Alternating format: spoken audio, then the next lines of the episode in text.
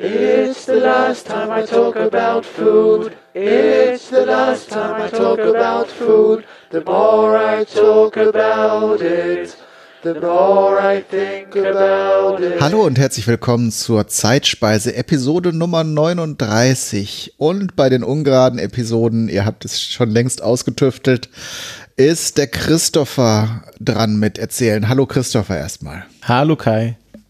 Was hast du denn für ein Thema mitgebracht? Ich äh, werde heute über das Franzbrötchen reden.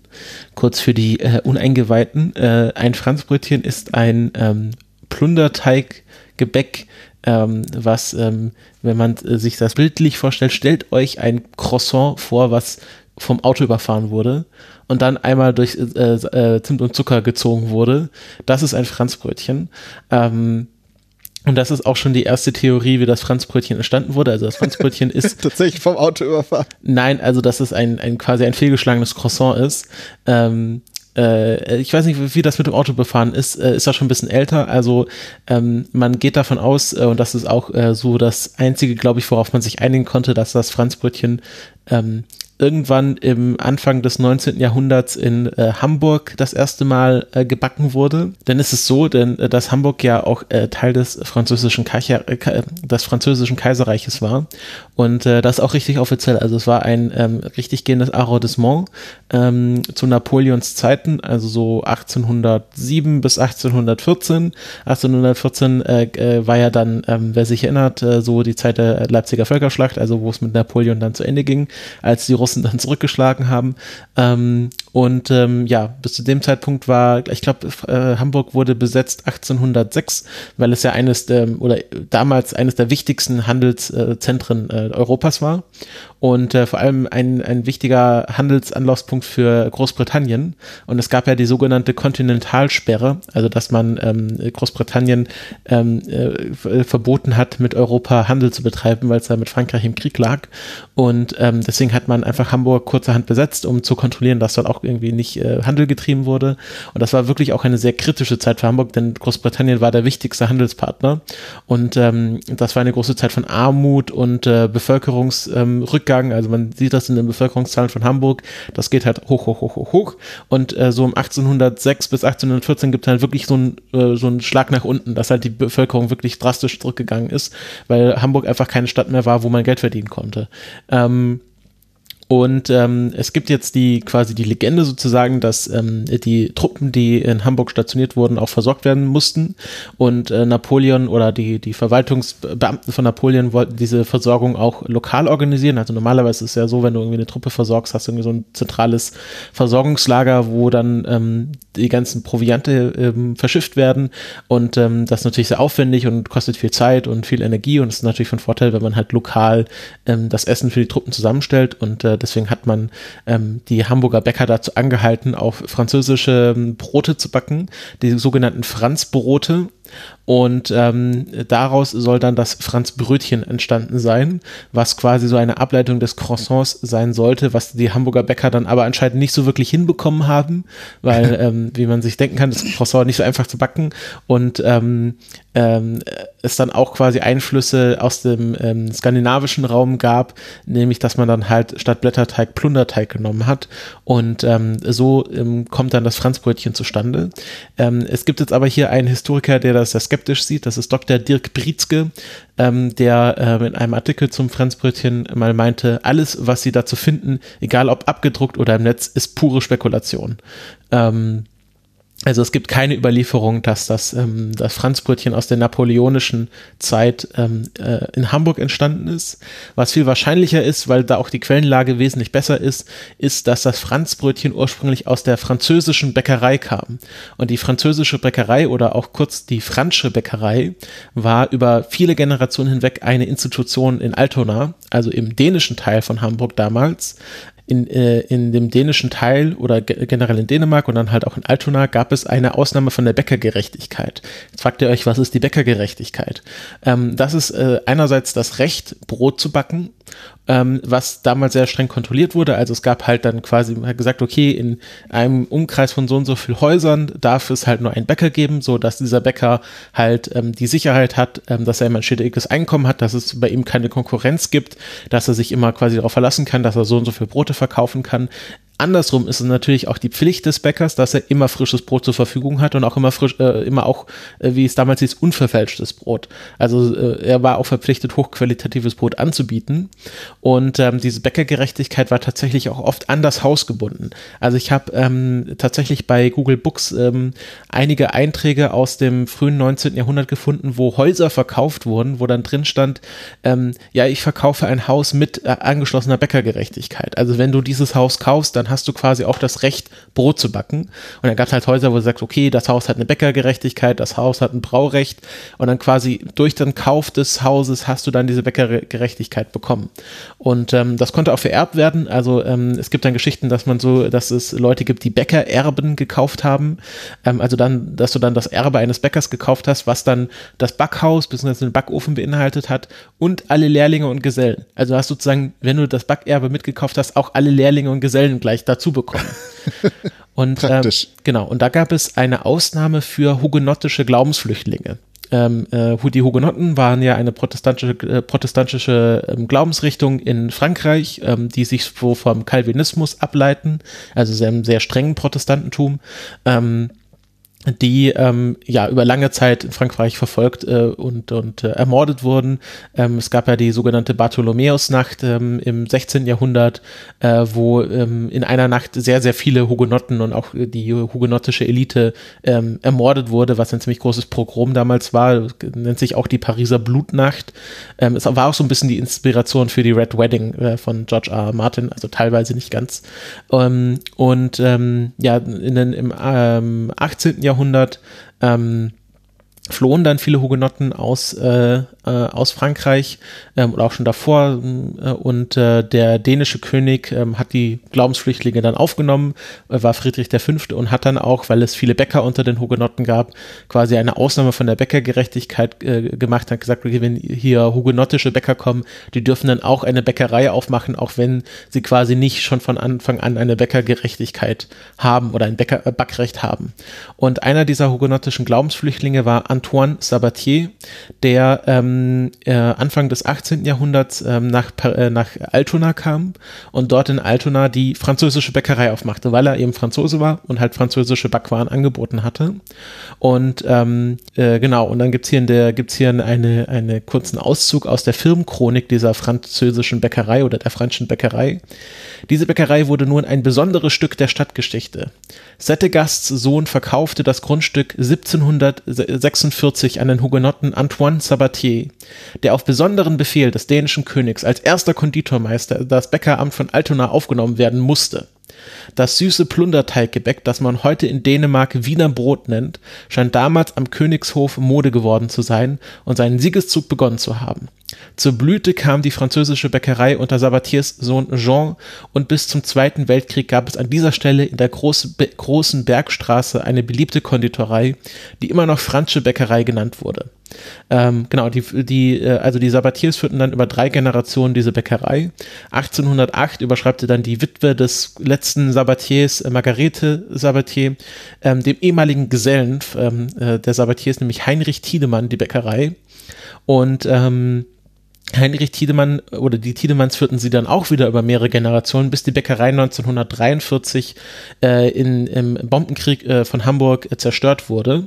Und ähm, von den Tiedemanns, beziehungsweise dann von den Sabatiers, ähm, stammt auch die älteste Quelle, die ähm, das Wort Franzbrötchen erwähnt, nämlich ein ähm, Handzettel von 1825, ähm, in dem äh, gesagt wird, in seinem angepriesenen Sortiment bietet er neben anderem an, genau, ach, Entschuldigung, ich habe hier einen Fehler gemacht. Das ist gar nicht ein Handzettel von der Franzschen Bäckerei, sondern von einem anderen Hamburger Bäcker, der aber sich auf die französische Franzsche Bäckerei beruft, indem er nämlich sagt, in seinem angepriesenen Sortiment bietet er neben anderem an rundes und krause, krauses Franschbrot, sehr fett und blätterig, sind nach dem Rezept vom Franzschen Bäcker in Altona.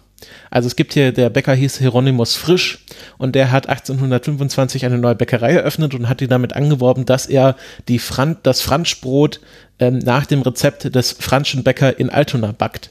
Und hier wird auch beschrieben, genau, sehr fett und blätterig. Ähm, also es ist anscheinend ein süßes, in Fett ausgebackenes Gebäck und ähm, äh, genau, und das ist quasi so auch die äh, Entstehungsgeschichte, also dass man davon ausgeht, dass man dieses Franzbrot genommen hat und es dann in Fett ausgebacken hat und dann halt mit Zimt und Zucker bestreut hat und so halt das Franzbrötchen als kleinere, plunderteigartige ähm, ähm, äh, Backvariante entstanden ist und dass das halt aus dieser französischen Bäckerei äh, in Altona kommt und deswegen auch Franzbrötchen heißt, weil es halt quasi aus einerseits nach dem Franzbrot ist, aber auch aus der französischen Bäckerei in Altona kommt, also dass es sich wirklich auf eine sehr spezielle Bäckerei zurückführen lässt. Ähm, es gibt noch eine Nebentheorie, äh, nämlich also warum jetzt quasi da ausgerechnet Plunderteig genommen wird ähm, und nicht ähm, irgendwie mehr französisches ähm, Back, äh, Backteig. Ähm, und das geht davon zurück, dass ja Altona im dänischen Teil von Hamburg war und ähm, es da auch Einflüsse der sogenannten skandinavischen Zimtschnecke gab. Also wir kennen ja so die skandinavische Zimtschnecke, sehr flache Zimtschnecke, auch mit viel Zimt und Zucker drin und ähm, dass man quasi das genommen hat, mit dem Franzbrot vereinigt hat und daraus das Franzbrötchen entstanden ist. Also dass es eine französisch-skandinavische Fusion Kitchen sozusagen ist. So, ähm, jetzt habe ich gedacht, oh gut, jetzt ist die Geschichte an dieser Stelle zu Ende, jetzt kann ich ja meine Recherche beenden, aber dann ähm, bin ich darauf gestoßen, dass äh, Kiel auch behauptet, das Franzbrötchen erfunden zu haben. Ähm, es gibt nämlich ähm, tatsächlich ein Kieler Franzbrötchen, ähm, was ähm, bis heute noch in manchen Kieler Bäckereien gebacken wird und das komplett anders ist als das Hamburger Franzbrötchen. Das Kieler Franzbrötchen ist, ist mehr so, also hat wirklich so eine Brötchenform, also wie man es heute kennt, so, so ein runder Teigplop. Teilchen, ähm, was äh, mit Schmalz im Teig gebacken wird und dann fast schon Richtung Croissant geht, also ist dann auch so ein Croissant, also wie so Croissant, man dann macht man dann halt so ähm, eine Bourrage, also so ein Butterblock, den man dann in den Teig einschlägt und dann halt wirklich so mehrere Touren fährt. Also so ein, so ein Killer-Franzbrötchen, das braucht auch so eine gewisse Zeit, bis das äh, fertig ist. Ähm, aber es ist dann halt nicht so viele Touren, wie man beim Croissant machen würde. Und ähm, da kommt halt ähm, irgendwie äh, Schmalz rein und ähm, also noch zusätzlich zu der Butter und dann wird das auch, ähm, hat das dann auch so ein Salzkruste, also es wird dann noch irgendwie mit so Salz Salz bestreut. Also es ist tatsächlich nicht unbedingt ein süßes Gebäck, sondern eher so wirklich so ein Frühstücksbrötchen. Und ich habe hier einen Artikel aus den Kieler Neuen Nachrichten mir durchgelesen, wo die Autorin halt beschreibt, also sie ist selber Kielerin und ähm, war sehr verwundert, als sie das, als sie dann nach äh, Hamburg kam, oder ich glaube, hier in der Geschichte geht es um Eckernförde, wo ihr dann ein Franzbrötchen angeboten wurde und sie erstaunt war, dass es dann ein süßes Gebäck mit äh, Zimt und Zucker war, weil sie das tatsächlich nur als ihr Kieler Franzbrötchen kannte, was sie dann immer irgendwie mit Knoblauchsalami gegessen hat. Und wenn man sich denkt, Hamburger Franzbrötchen mit Knoblauchsalami wird nicht so gut ähm, zusammengehen. Zumindest wenn man es nicht erwartet, dass es dann süß ist. Aber ja. vielleicht schmeckt das auch, aber ja, dann nicht wie müssen wir schauen, genau. Und ähm, ähm, es gibt tatsächlich äh, nur noch sehr wenige Bäcker in Kiel, die ähm, die diese ähm, äh, Kieler Franzbrötchen backen. Äh, eins davon ist die, äh, ich glaube, die Lücksche Bäckerei, genau, von Kai Lück ähm, also mit LYCK, der anscheinend noch regelmäßig äh, Kieler, Kieler Franzbrötchen backt. Ansonsten haben die Kieler tatsächlich auch angefangen, einfach zu, äh, wenn sie Franzbrötchen verkaufen, die Hamburger Franzbrötchen zu verkaufen, weil kaum noch jemand äh, diese Kieler Franzbrötchen kennt. Also es ist tatsächlich eine, aus, eine aussterbende Variation des Franzbrötchens. Deswegen war mir das nochmal wichtig, hier das zu erwähnen. Und äh, da ich ja auch Verwandtschaft in, in Kiel habe, ähm, werde ich mal schauen, dass ich da bald auch in den Genuss eines echten Kieler Franzbrötchen komme, weil äh, die Hamburger Franzbrötchen kenne ich ja natürlich schon ein Weilchen. Ähm, Kai, wie sieht das bei dir aus? Bist du schon mal in den Genuss äh, eines der beiden Franzbrötchen gekommen? Auf jeden Fall. Also zumindest der, die Hamburger Variante kenne ich. Ähm, ich habe ja lange Zeit jetzt in Lüneburg gelebt. Das ist ja quasi ein Vorort mhm. von Hamburg. Und äh, wir sind natürlich auch oft dann am Wochenende mal zum, zum Einkaufen oder zum Bummeln nach Hamburg gefahren. Und direkt am Bahnhof schon gibt es die ersten Läden, wo man Franzbrötchen kaufen kann. Äh, du meintest eingangs, dass es äh, dieses Plundergebäck in Zimtzucker gewälzt wird. Mittlerweile ist das ja eher so eine Füllung, die äh, auch Zimt enthält, mhm. aber dann auch meistens so eine Nuss- oder zuckrige äh, äh, Füllung ist, also mehr so eine Paste, die dann da reingefüllt wird. Ist und, auf jeden Fall ähm, eine sehr klebrige Angelegenheit, wenn ich mich richtig erinnere. Auf jeden Fall. Und es gibt mittlerweile auch viele Variationen. Ich habe das jetzt nicht so erforscht. Also es gibt dann wahrscheinlich auch so Schoko und was nicht alles für, für spezielle, vielleicht noch andere Nussarten, die dann irgendwie da reingefüllt werden, so wie es ja teilweise bei den Croissants äh, auch jetzt mit verschiedenen Füllungen gang und gäbe ist. Ähm, von daher, ich, äh, ich kenne das, ähm, habe das auch gerne gekauft und es gab es, glaube ich, sogar auch in Lüneburg. Also das strahlt natürlich dann in, mhm. in die Provinzen dann auch aus, äh, dass, ähm, weil das halt auch eine leckere Sache ist, so wie eigentlich so ziemlich alles, was auf Blätterteig basiert, gut ist. Mhm, mhm. Ähm, ja, also ich glaube, mittlerweile gibt es das auch äh, außerhalb des Hamburger Raums. Also ich glaube, in Berlin habe ich auch schon öfters ein Franzbrötchen gesehen. Ich glaube, das ist jetzt auch mittlerweile so ein Kultgebäck, wo dann äh, teilweise einfach Bäcker so aus, aus äh, äh, Neuheitsgründen anfangen, auch außerhalb von Hamburg Franzbrötchen zu backen. Aber natürlich die Puristen ähm, sagen ja, das ist ja, also das geht nichts über ein echtes Hamburger Franzbrötchen. Ähm, genau, mit Schokolade habe ich das auch schon gesehen, das finde ich echt ganz nett, wo dann quasi die eine Hälfte des Franzbrötchen nochmal in so einen ähm, Schokoladenbottich getaucht wird, sodass man dann halt so ein so mit Schokolade überzogenes Franzbrötchen hat. Ähm, damit, es, damit es auch ausreichend Kalorien hat. Genau, dann, weil sonst ist das natürlich äh, eine sehr magere Kost. Ähm, genau, und das, genau, es wird halt hergestellt, also das, das äh, Hamburger Franzbrötchen, fast, also fast schon wie so eine Zimtschnecke, habe ich das Gefühl. Also, dass man dann halt so einen Teig ausrollt, ihn mit quasi so einer Zimt- und Zuckermasse und vielleicht auch noch Nüssen bestreicht und dann halt aufschneidet und, und äh, äh, entsprechend zusammenrollt. Mhm. Also finde ich, finde ich sehr, finde ich äh, sehr lecker, aber äh, da reicht auch eins dann tatsächlich. Das stimmt, ja. Also es, weil, weil es auch tatsächlich sehr süß ist. Ich bin auch nicht so für diese ganz hyper süßen Sachen. Äh, mag ich zwar auch gerne mal, aber dann muss es halt auch nicht so viel sein. Ja. Aber die Form ist tatsächlich sehr, sehr, äh, ja, sehr typisch und sehr schnell erkennbar wie du schon sagst, also gerade mit den Variationen mit Füllungen, die dann natürlich beim Backen auch äh, an, an diesen Falzen äh, austritt ähm, und diese, diese, flache, sehr flache Struktur äh, erinnert es tatsächlich an ein Croissant, das, äh, das ähm, überfahren wurde. Äh, was aber sehr schön ist, weil das natürlich die Oberfläche vergrößert und noch mm. mehr Knusper, Knusper an der Oberfläche gibt so. Ja, äh, ich habe jetzt auch noch mal nachgeschaut nach Rezepten. Ähm, ich finde, äh, der, der Plötzblock hat ein sehr spannendes Rezept, wo noch Sauerteig reinkommt, beziehungsweise mhm. ein, einen Sauerteig mit Milch. Also du machst quasi einen, einen Vorteig, einen sauer, sauren Vorteig mit Milch.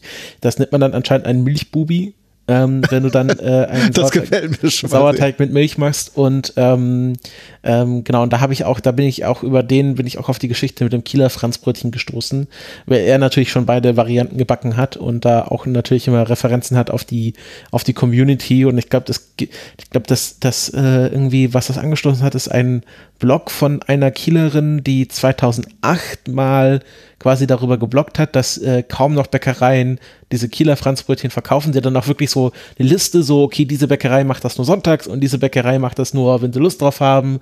Und bei der gibt es das schon gar nicht mehr. Und dann meinte sie, okay, dann macht sie es halt selber. Und dann hat sie halt äh, so ein Rezept ähm, dort äh, auf ihren Blog gestellt. Und ich glaube, daraus ist dann auch dieser Kieler na neue Nachrichten ähm, Artikel, glaube ich, von 2016 entstanden, wo ähm, da eine Reporterin dann nochmal das nachrecherchiert hat und mit diesem Bäcker Kai Lück ähm, aus Kiel dann nochmal geredet hat, der, der auch meinte, na, er hat in den 70er mal ein Jahr in, in, in Hamburg gewohnt und ihm sind da keine Franzbrötchen aufgefallen, also jedenfalls keine, die er kennt.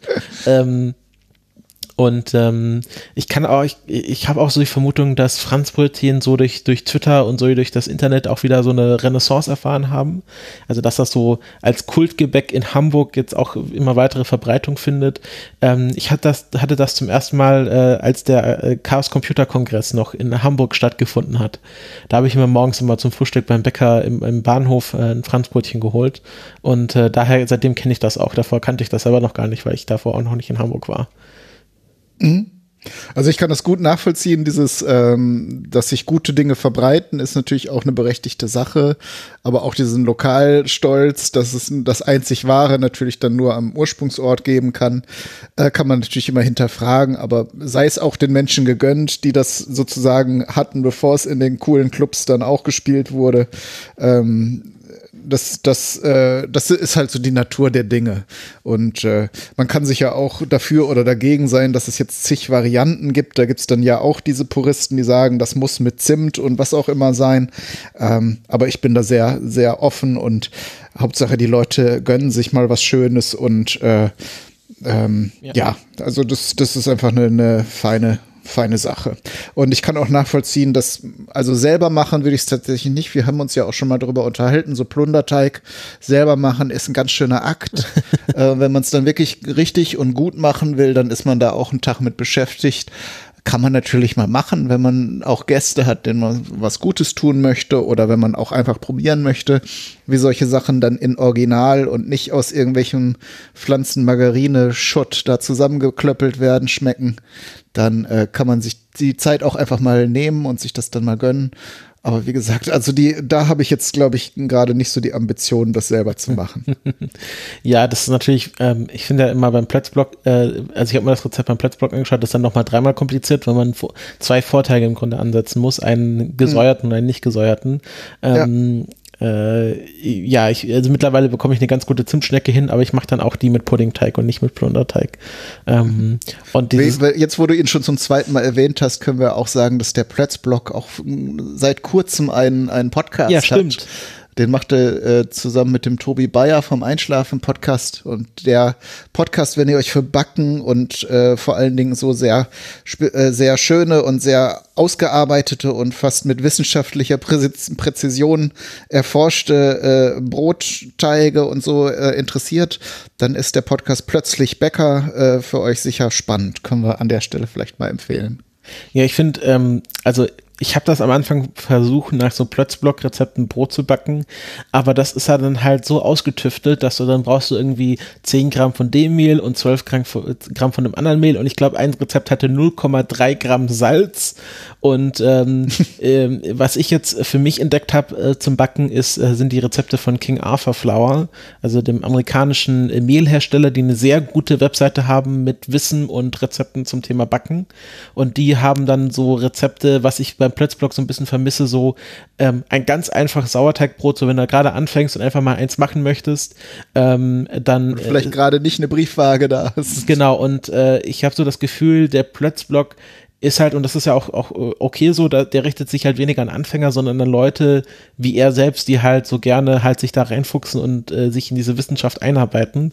Und ich glaube, bevor man äh, beim Plötzblock anfängt als neuer Bäcker, sollte man sich vielleicht doch erst äh, anders umschauen, um da so ein bisschen erstmal Erfahrung zu sammeln. So wie ein Brot überhaupt äh, richtig aussieht und äh, was, was, was passiert, wenn man es richtig macht. Ähm, äh, aber ich finde, äh, der Plötzblock ist sehr sympathisch. Ich finde auch, der seine Videos, teilweise die er auf YouTube hochgeladen hat, sind sehr, sehr gut. Also so was, was Dampf im Ofen angeht und was er da alles macht. Ähm, und ich glaube, er hat ja auch auf diesem sieben Hauben, äh, auf dieser sieben Hauben-Plattform einen ganzen ähm, äh, wie nennt man das, Lehrgang, wo man sich äh, so äh, von ihm Sauerteigbrotbacken beibringen lassen kann. Mhm. Und, ist so ein ähm, Online-Kurs. Genau, so ein Online-Kurs. Und ähm, ja, da, da spiele ich immer noch mit dem Gedanken, ob ich das mal machen soll, aber äh, aktuell habe ich da nicht die Zeit so. Ja, das, ähm, glaube ich, war es jetzt auch zum Franzbrötchen. Äh, und mir bleibt nur die Frage, lieber Kai, weißt du schon, was du nächste Folge machen möchtest? Ja, kurz entschlossen habe ich äh, in Anlehnung an das Ende von der von der ähm, Justus von Liebig Episode ähm, beschlossen, dass ich mich dem einer weiteren Person ähm, widme, nämlich dem Julius Maggi, ähm, den man jetzt vielleicht nicht mit was Kulinarischem verbindet, wenn man es nicht deutsch ausspricht. Der ist nämlich ähm, dann verantwortlich für die spätere, pro, späteren Produkte der Firma Maggi. Mhm. Und äh, das werde ich dann mal zur nächsten Folge erforschen und schauen, was es da so Interessantes zu erzählen gibt. Bin ich schon extrem gespannt drauf. Also dann, bis zur nächsten Folge. Habt eine schöne Zeit. Tschüss. Tschüss. Eat my head with cream. Eat my arms with mayonnaise.